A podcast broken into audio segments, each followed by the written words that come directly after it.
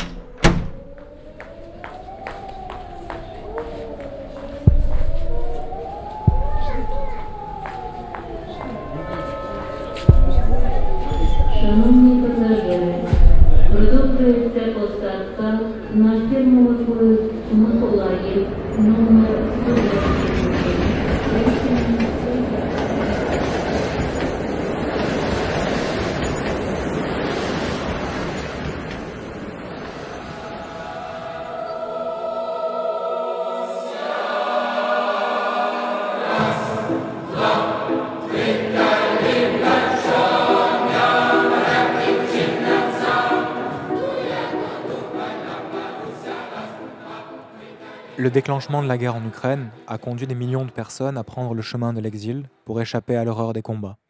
C'est le cas de Galina, une jeune mère de famille qui a décidé de fuir son pays pour garantir la sécurité de sa fille. Elle vit actuellement à Bruxelles. Malgré la distance, elle s'efforce de conserver un lien avec son mari, qui est actuellement mobilisé. Loin de ses proches, elle peine à s'intégrer à une société qu'elle ne comprend pas. Donc, euh, on est parti euh, de l'Ukraine euh, au début de mars. Quand la guerre a commencé, c'était à peu près de deux semaines de la guerre qu'on a fui. Et donc, comment ça se passait qu'on se trouve en Belgique. Et ici, j'avais une amie qui, trava- qui travaillait pour un programme pour le soutien des jeunes entrepreneurs. Elle est restée ici pendant un mois avant la guerre. Et donc, c'est elle qui m'a proposé de venir ici. Elle est ukrainienne. Malheureusement, on a perdu notre contact maintenant, mais quand même, c'était elle qui était la seule personne que je connaissais en Belgique et à Bruxelles quand je suis venue. Et comment vous avez appris le français? Parce que c'est assez À l'école. parler aussi bien français. Merci. Euh, euh, je fais mes études à Sébastopol. Ouais.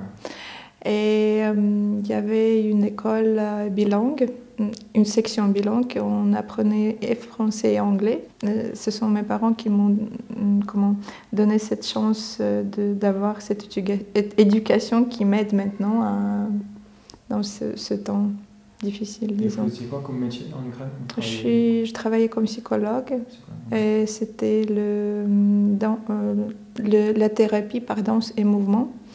Et je travaillais aussi dans une école euh, comédienne, disons, euh, école d'improvisation, si vous connaissez si c'est.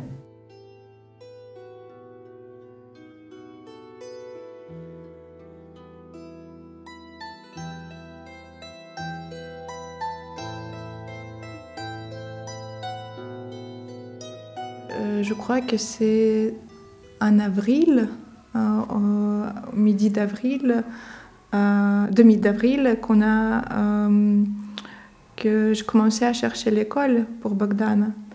Parce que le premier mois, les premières semaines, c'était euh, simplement euh, le processus de voir les choses sans le filtre de peur, horreur ou euh, menace à la sécurité. Euh, et donc après, quand je voyais les choses plus clairement, j'ai commencé à chercher l'école pour Bogdan. Et comme je suis la seule personne pour elle qui est proche, comme elle est, disons, la raison pour laquelle je suis là, parce que si j'avais pas d'enfant, je ne quittais jamais mon pays.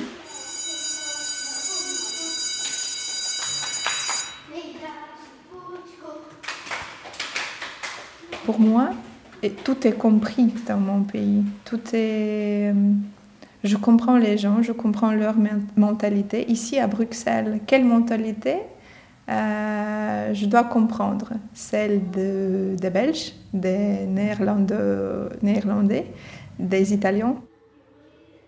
Comment ça se passe, vous, votre relation avec votre mari Comment Uh-huh. vous avez contact avec lui euh, Uh-huh. Mais hum, on garde toujours le contact. Par exemple, hum, nous, on habite à Kokelberg maintenant et on- je dois rouler le vélo le matin. Et comme Bogdan, elle euh, n'est pas encore euh, réveillée, je la mets à la siège arrière, je lui donne le portable, elle parle avec euh, son père quand je roule le vélo et lui euh, regarde et euh, ça nous donne un peu l'air d'être d'être ensemble. Voilà.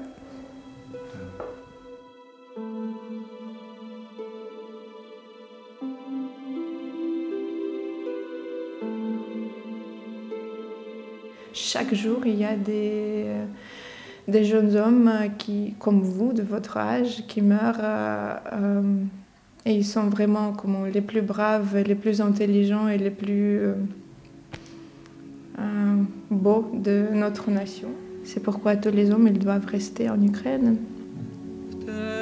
C'est pourquoi mon mari il reste en Ukraine aussi.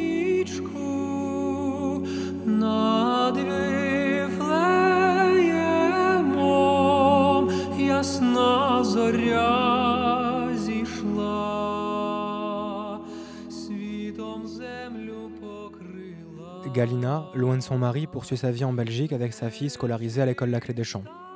La petite Bogdana a rejoint la classe de mademoiselle Natacha, qui fait tout son possible pour permettre à cet enfant de grandir dans les meilleures conditions. Cet accueil bienveillant permettra-t-il à cette famille déchirée de sortir de l'horreur de la guerre?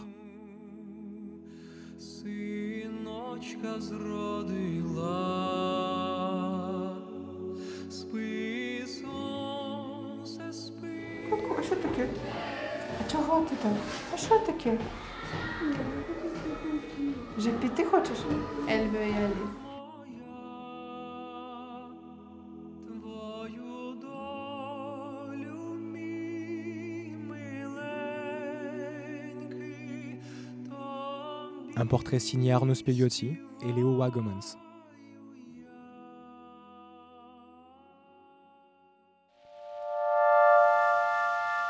Retrouvez tous nos podcasts sur Mammouth Media.